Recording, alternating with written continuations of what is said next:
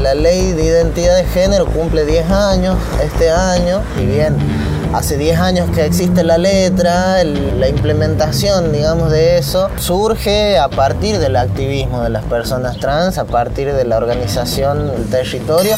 No, faltan muchas cosas y creo que la educación es una de las, de las patas fundamentales, pero todavía seguimos discutiendo si la ESI se aplica en la escuela o no. Yo lo veo más como cultural.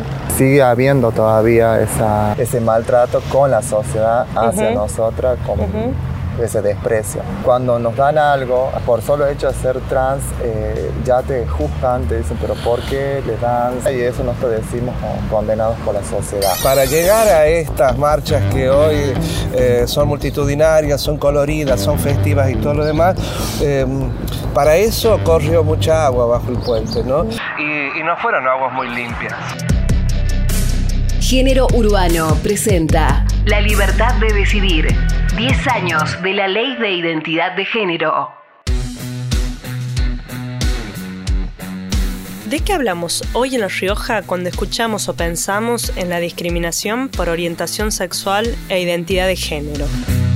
A 10 años de una ley pionera en el mundo, ¿cuántas conversaciones quedan aún debajo de las mesas familiares o son expulsadas a debatirlas y hablarlas solo en las marchas del orgullo o con efemérides o con el titular de los medios?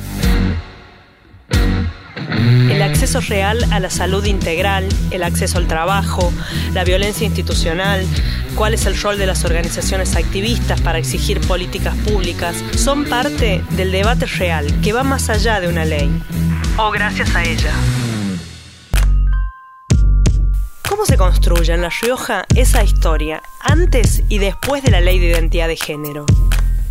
Soy Pano Navazo y estoy aquí para hablar desde el lugar que siempre me nombraron desde afuera, como uno de los putos viejos de La Rioja. ¿Te acordás? Me imagino que sí. ¿Cuál fue la primera marcha, aunque no haya tenido un nombre particular como Marcha del Orgullo? ¿Te acordás cuándo fue? ¿Dónde fue? Claro, sí. Sí, no se hablaba de Marcha del Orgullo. En realidad, eh, no fue el orgullo el que sacó a, las travestis a la calle, porque fueron las primeras que salieron. Fue un crimen. Eh, tiene una, hay una diferencia en esto, ¿no? Porque eh, lo, del orgullo es una construcción también, ¿no? Una construcción colectiva que finalmente esa vergüenza cultural de ser homosexual y todo esto eh, da una cosa social. Pero después el empoderamiento de los de, que, te, que te permite ser o tener ese orgullo que luego se manifiesta en las marchas viene mucho después en los ríos. Género urbano, voces que nos cuentan. Aquí un crimen que es el de la gringa, de la gringa Herrera, eh, es el que, el que marca la primera salida a la calle de las travestis. Cuando finalmente aparece muerta la gringa en una casa muy pequeña que vivía muy pobre, ahí es donde las travestis, la pulula, la Lorena Gacetúa, que fue un referente fundamental de esto, es la que toma la decisión. ¿no? Y, y, bueno, me habla a mí y a dos o tres personas más para ver qué, qué hacíamos. Y ahí se organiza la marcha que como siempre tiene a este lugar como protagonista. ¿no? Digamos, y porque, bueno, es la concentración de los poderes que está a la vuelta. Claro, tenemos el Superior Tribunal allá, que no se ve, tenemos la catedral. Y, la Casa de Gobierno. Y el Club Social también. Porque el Club Social representa eh, la mirada cultural de este lugar como símbolo. Bueno, es, la concentración del pensamiento más, eh, más obtuso en relación, no solamente a la sexualidad, en relación a toda la manifestación social. También están las fiestas religiosas en este lugar, ¿no? Todo confluye, ¿no? el tincunaco se hace acá. El tincunaco se hace acá. Las procesiones. y así es la primera marcha también acá, ¿no? Acá no fue... Eh, la comunidad homosexual riojana que salió a la calle para decir algo. Fueron las travestis que salieron a denunciar un crimen, que no era el primer crimen de odio, porque cinco años antes hubo un crimen eh, que se llama el crimen de Pango, que mataron a dos homosexuales y a uno de ellos con 60 puñaladas, por ejemplo, ¿no? cinco años antes de, lo, de la gringa. Y, eh, pero ahí no hubo ninguna, ninguna cosa social, ni de la comunidad travesti, ni de la comunidad homosexual.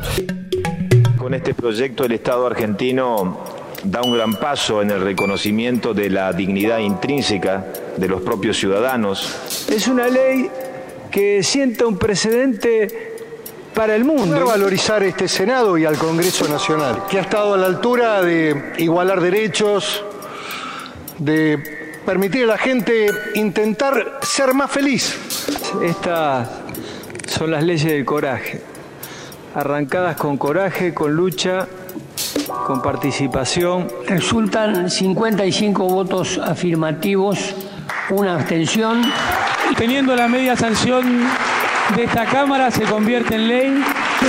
El 9 de mayo del 2002, el Congreso argentino sancionaba la Ley de Identidad de Género 26.743, la primera en el mundo que no patologiza las identidades trans.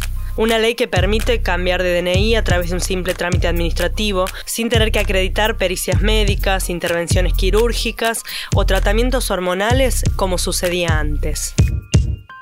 Pero ¿cuánto se avanzó y cuánto nos falta en La Rioja cuando hablamos de discriminación por orientación sexual? ¿Qué significa el derecho al libre desarrollo personal que plantea la ley de identidad de género cuando hablamos de la salud?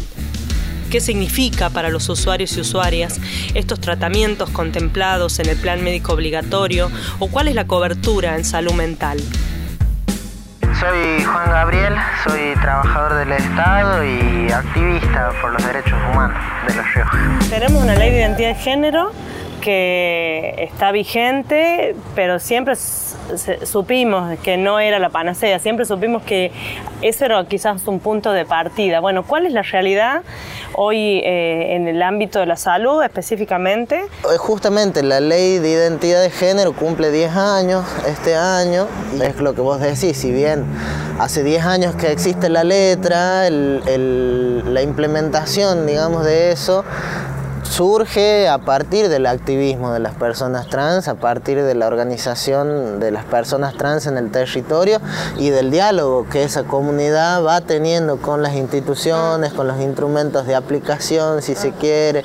Es cierto que son muy pocas personas, es cierto que son esas personas las que vienen trabajando y es como que en parte se da... digo, para aplicarlo de una manera, incluso también si se quiere, que no sea tan forzado, ¿no? Porque siempre uno piensa en una ley y piensa que, bueno, la implementación después en el territorio es mucho más compleja.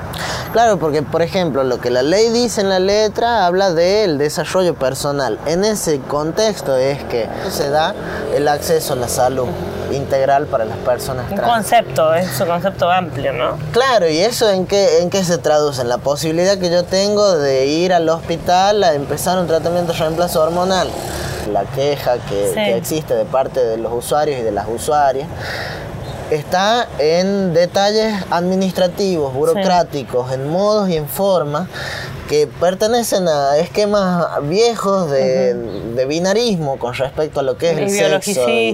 exactamente. La libertad de decidir. 10 años de la ley de identidad de género. Yo lo que vengo viendo en, La Rioja es que primero que hay muchas personas que trans sobre todo que están involucradas desde siempre con, que se, vuelvan una, se vuelva una realidad la atención de la salud para las personas de la comunidad trans.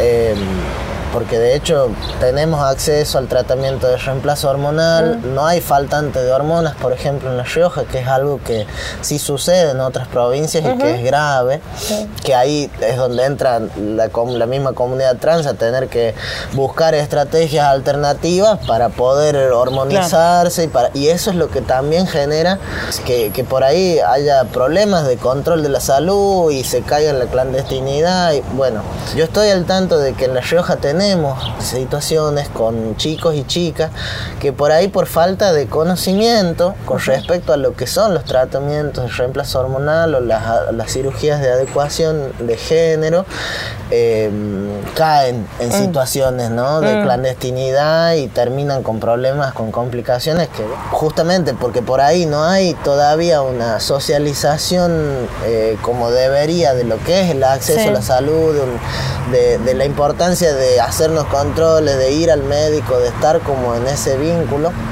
Pero yo veo que hay como un compromiso de muchos espacios también en los que las personas trans tienen ya una trayectoria ah. de, trabajo en el sistema de la salud, en el ámbito de la salud. En 2020, la Secretaría de la Mujer y Diversidad de La Rioja puso en funcionamiento los consultorios diversos para brindar asesoramiento legal, asistencia social, acompañamiento psicológico u orientación médica. Según las estadísticas oficiales, en un año y medio, un gran porcentaje de las consultas que llegaron fueron por orientación médica sobre terapias de hormonización y asistencia psicológica, la mayoría de mujeres trans y varones trans. ¿Crees que en el sistema de salud todavía le falta mucho por aprender eh, esto que por ahí uno piensa en la letra muerta de una ley, ¿no? A mí lo que me, en realidad es más una expresión de deseo. Yo lo que quisiera es que los que, hubiese más profesionales que tuvieran como el interés o, las ganas por ahí de, involucrarse en, por ejemplo, la atención a, personas travestis, transgéneros, transexuales y poder también desde ese lugar establecer eh, vínculos con la comunidad o con las organizaciones o con los grupos de familias y de personas trans que por ahí tenemos un interés, le damos esa importancia a esta cuestión y que eso tiene que poder socializarse de mejor manera entre los profesionales y más en contacto con la familia y con la comunidad, porque se atienden muchos chicos, mm. adolescentes también, o sea, hay mucha atención también a infancias que es con todo el cuidado ¿no? que, implica por la misma discriminación. En junio del 2021, el Congreso Nacional volvió a poner otra conquista del colectivo travesti trans en el calendario. Con 55 votos afirmativos, uno negativo, seis abstenciones, resulta aprobado, se convierte en ley y se comunica al Poder Ejecutivo. La ley de promoción del acceso al empleo formal para personas travestis, transexuales y transgénero establece que en el sector público nacional se deberán reservar puestos de trabajos en una proporción no inferior al 1% del total de los cargos para personas del colectivo el llamado cupo laboral travesti trans, que la comunidad reconoce como la ley Diana Zacayans, Loana Berkins, en homenaje a las pioneras de la iniciativa, era una deuda para el acceso real al trabajo de un colectivo sistemáticamente excluido. Pero ¿cómo se garantiza realmente el trabajo en condiciones formales e igualitarias? Hola, mi nombre es Sabrina Valentina Abril Aventuroso, tengo 38 años, soy acá de la capital de La Rioja. Soy actriz, un poco artista, fotográfica. ¿Qué te pasa con una medida como el cupo laboral? Por empezar, me parece que está bien. El 1% me... O sea, no es que no te voy a decir estoy conforme, pero por ser el, inicio me parece perfecto. Querrías que sea más, por supuesto. Sí, quisiera que sea más, pero quién, sabe, quién sabe a futuro se pueda implementar un poquito más. Sensación que a veces nos cuesta entender como sociedad eh, que no sufrimos o las personas que no sufrimos ese tipo de discriminación cuando dicen no podemos acceder a un trabajo y no lo entendemos nosotros. Quienes sí digamos no tuvimos por lo menos por identidad de género problema para acceder a un trabajo. ¿qué significa no puedo acceder a un trabajo? Yo voy a la parte de, estudio. Creo que muchas chicas optaron por, por estar este, trabajando eh, sexualmente y se acomodaron a ese ritmo de vida que se olvidaron de otras cosas más fundamentales, más importantes para cambiar nuestro futuro para cada una de nosotras. Hay muchas chicas que quieren, otras chicas no directamente y otras chicas luchan por su futuro, por seguir estudiando, para eh, tener, eh, saber más y poder acceder a un trabajo digno como se debe, como toda persona lo necesita. ¿Qué significa eh, para ustedes, Sabri, para vos o para alguna de las que se haya inscrito y quiera acceder, tener un trabajo formal en alguna oficina con un sueldo fijo, con una realidad a partir de ahora con un poco más de previsión? es, es cambiar nuestras vidas. O sea, cambias todo sea, haces algo nuevo, experimentas cosas nuevas y vas a aprender algo nuevo. Eh, y ahí incluirte en la sociedad, no estar siempre en el mismo eh, círculo de personas, entre nosotros que somos amigas más allá, pero necesitamos romper ese hilo y conocer más gente, o sea, eh, que la gente sepa que no somos lo que ellos piensan, porque tienen su pensamiento malo. Género urbano, voces que nos cuentan. En los consultorios diversos de La Rioja, desde el 2020 a la actualidad, brindaron asistencia social en situación de emergencia entregando módulos alimentarios al 41% de las personas que fueron a consultar, es decir, 19 personas. También asesoramiento y asistencia para acceder a programas sociales. Las estadísticas sobre la situación laboral de quienes concurren a los consultorios del Estado tampoco son alentadoras. Más de la mitad tienen trabajos informales y 15 de 46 personas están desocupadas. Solo el 15% pudo decir que tenía un empleo formal. ¿Qué significa discriminar, por ejemplo, en el ámbito del trabajo para el colectivo trans, travesti? ¿Cómo lo diría? Porque por ahí siento que la, discriminación sigue estando, porque suele pasar cuando vas a entrevistarte en un trabajo, las personas trans, eh, se, ve que la persona está nerviosa al ver cómo eh, nos, nos, puede tratar sin que nosotras nos, eh, nos, ofendamos y sin que él se sienta mal también. ¿Cómo se cierran las puertas cuando vas a a buscar un trabajo dentro del ámbito de la salud, en el arte, en el teatro. Eh, lo que pasa es que hay chicas que no terminaron ni la primaria. Eh, eh, la realidad es así. si vos te pones a entrevistar a cada, si te vas a entrevistar a mujeres trans, te vas a dar cuenta, si vos le preguntas esto, van a decir hay muchas chicas que sí, otras chicas que no, otras chicas que dejaron hasta tercer grado y ya dejaron y se dedicaron solamente a lo que es el trabajo sexual. Porque también son expulsadas de sus casas. son expulsadas, eh, son expulsadas de ahí es donde comienza su vida solitaria. Mayormente las trans siempre somos solitarias, por eso cuando nos reunimos somos como una familia, una, una gran familia de, porque somos las únicas que estamos cuando nos pasa algo.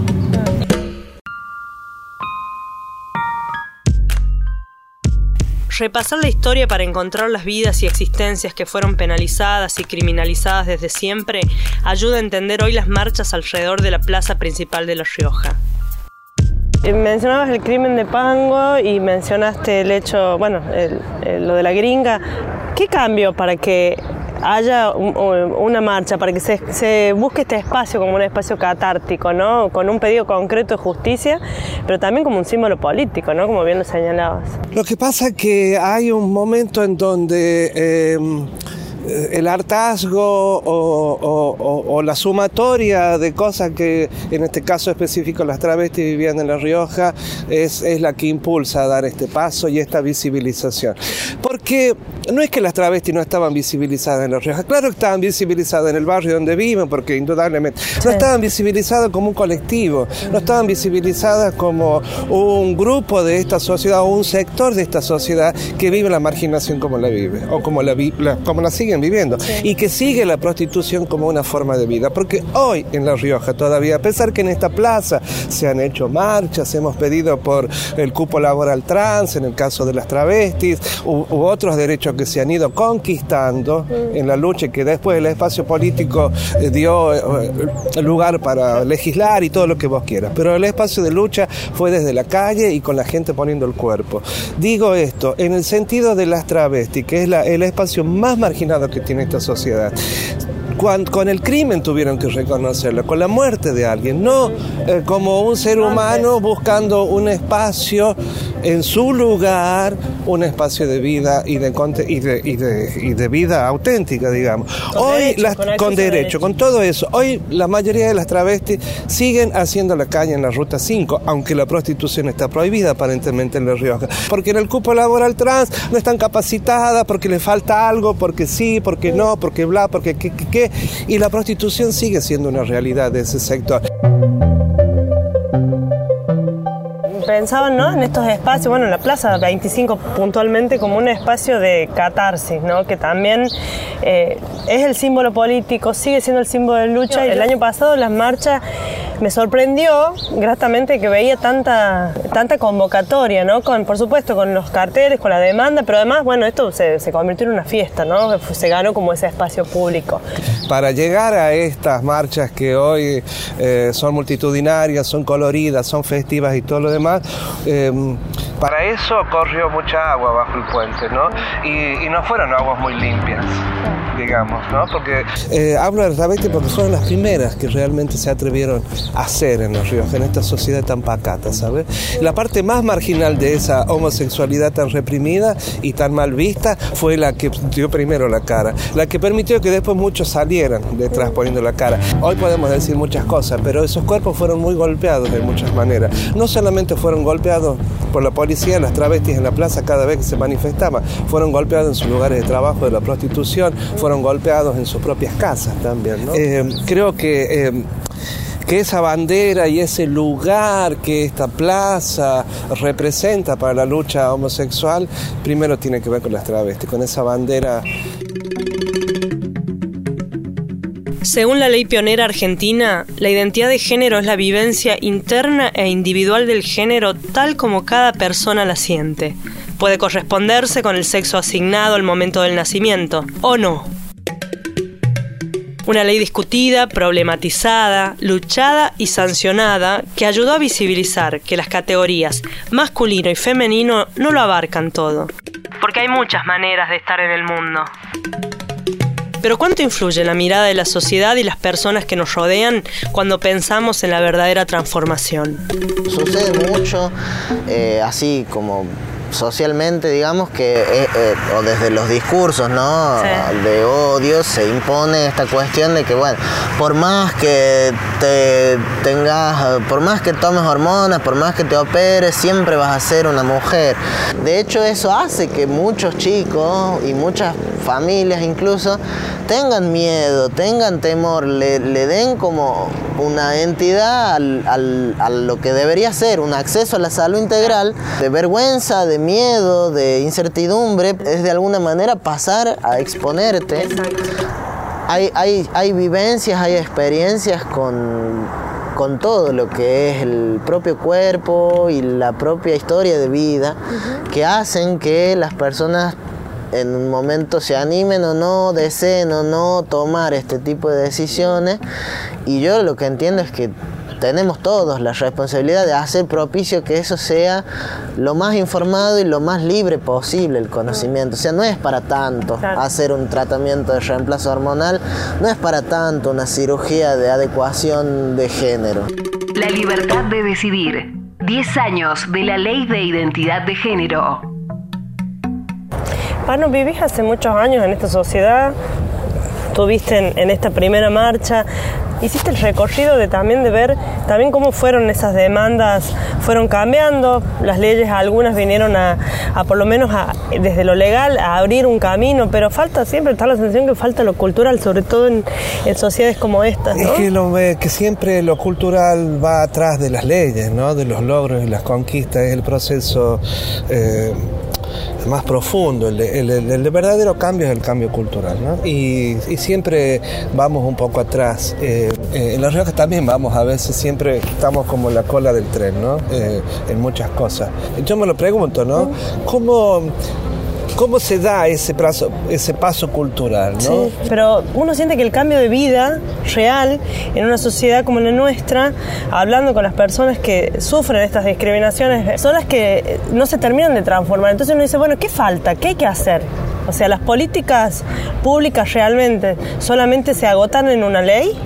No, faltan muchas cosas y creo que la educación es una de las, de las patas fundamentales, pero todavía seguimos discutiendo si la ESI se aplica a la escuela o no. Mm, la mirada de la educación sobre, eh, sobre las diferencias.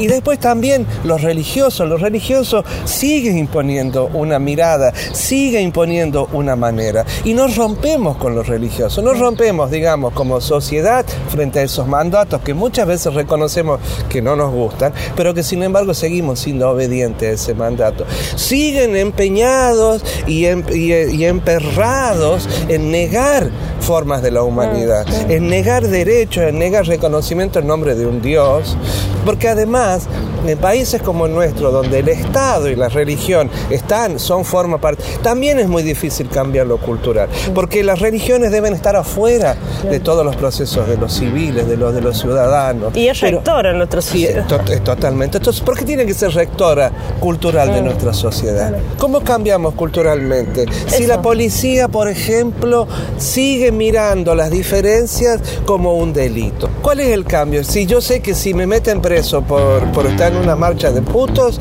eh, lo, más, lo más seguro que me van a, me van a decir un montón de bar eh, puto de mierda, vení, que sé, todo estas, a las mujeres, mm. en el maltrato, digamos, porque las instituciones son emergentes de la sociedad donde vivimos. Es seguro. ¿No? La iglesia sigue teniendo ese respaldo en su mensaje porque hay una sociedad que también lo convalida.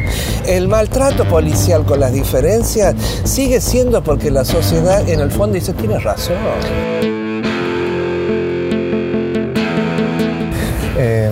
Yo lo veo más como cultural, lo podemos decir así, porque no sé, sigue habiendo todavía esa, ¿cómo te puedo decir? Esa, eh, ese maltrato con la sociedad hacia nosotras, como ese desprecio. Cuando nos dan algo a nosotras, eh, eh, por solo hecho de ser trans, eh, ya te juzgan, te dicen, pero ¿por qué le dan?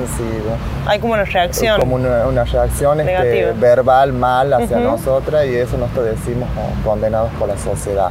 Hay como una idea también de la sociedad que eh, las personas travestis trans tienen como único destino eso, el trabajo sexual, el, trabajo en la calle. Sí, porque la misma sociedad los condena con la mirada, con el decir, las ve y ya lo asocia con el trabajo sexual como una enfermedad. La enfermedad también tal la asocian con el trabajo sexual de, de, las, de las personas trans, estoy hablando, ¿no? En realidad no es así.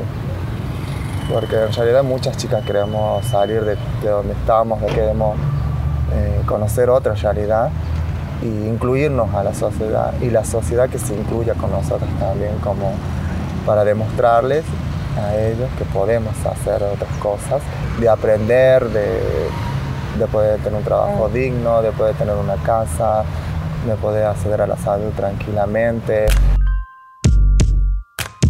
Según el RENAPER, Registro Nacional de las Personas en Argentina, desde el 2012 hasta marzo del 2022, 12.655 personas cambiaron sus datos de identificación en el DNI de acuerdo con su identidad de género autopercibida. Según el registro civil de La Rioja, fueron 128 los cambios de identidad que se realizaron en la provincia desde que se sancionó la ley. A pesar del reconocimiento legal a la identidad de género, es probable que nunca se llegue a reparar el daño histórico causado a tantas existencias. Hoy, al igual que 10 años atrás, las organizaciones y activistas siguen siendo las que abren los caminos en las instituciones y en lo cotidiano.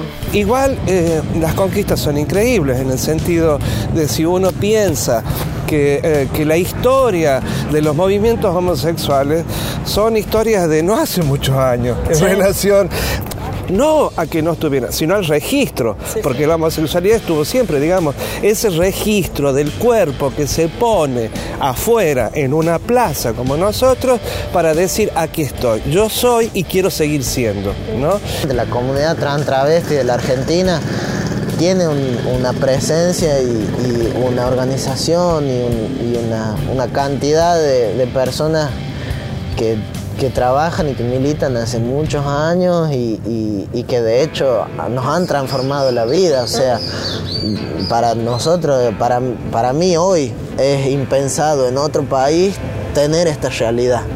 Yo creo que para poder hacerlo responsablemente tenemos que tener esta otra conciencia.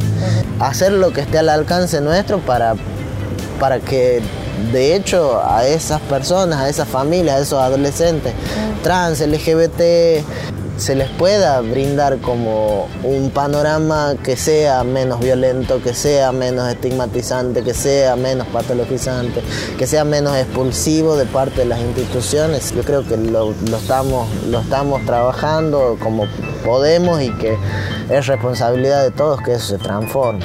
Toda vez que se niega justicia, se convalida el horror. Mientras no esté la justicia presente, el horror siempre sigue siendo una marca y un estigma. Y el horror dicho en todas las formas, por los que se murieron, por los que van a seguir muriendo en estos crímenes de odio, porque siguen ocurriendo. Y cuando hablo de los crímenes de odio, no hablo solamente contra los homosexuales y contra las mujeres, porque ahí nos emparentamos, digamos, en este sentido. Porque, nos toca todo. Eh, claro. Tengo 38 años de edad.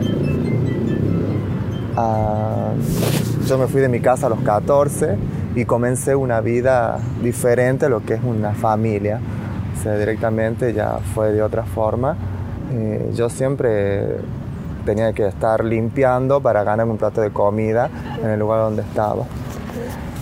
De ahí comenzó la lucha, empecé a conocer gente, empecé a crecer, a entender que lo importante había que aprender para saber, para lograr tener, obtener un trabajo que no era así nomás, y no es así nomás tampoco. Entonces yo te puedo decir que muchas de las chicas te, eh, queremos obtener un trabajo en toda la Argentina. Y yo sé que muchas chicas están intentando eh, hacer, ser entrevistada, demostrarle en lo que sea, demostrándole que tienen mucha capacidad de aprender y de hacer muchas cosas.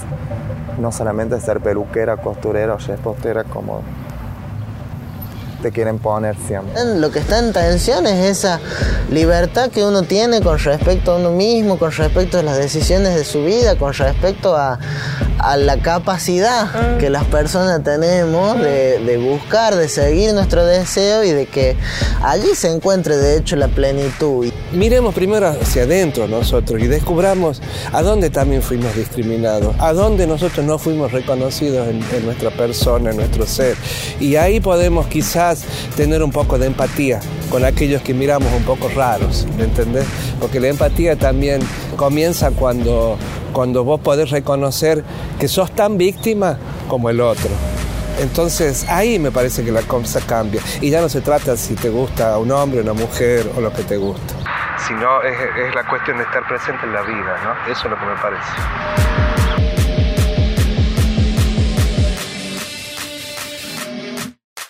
Esto fue Género Urbano, la libertad de decidir.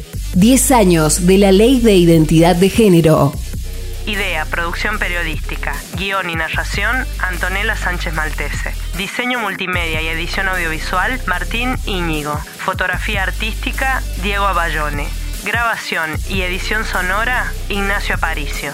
Cámaras, Ignacio Daniele y Diego Abayone. Una producción de Multimedia Unlar para la Universidad Nacional de La Rioja.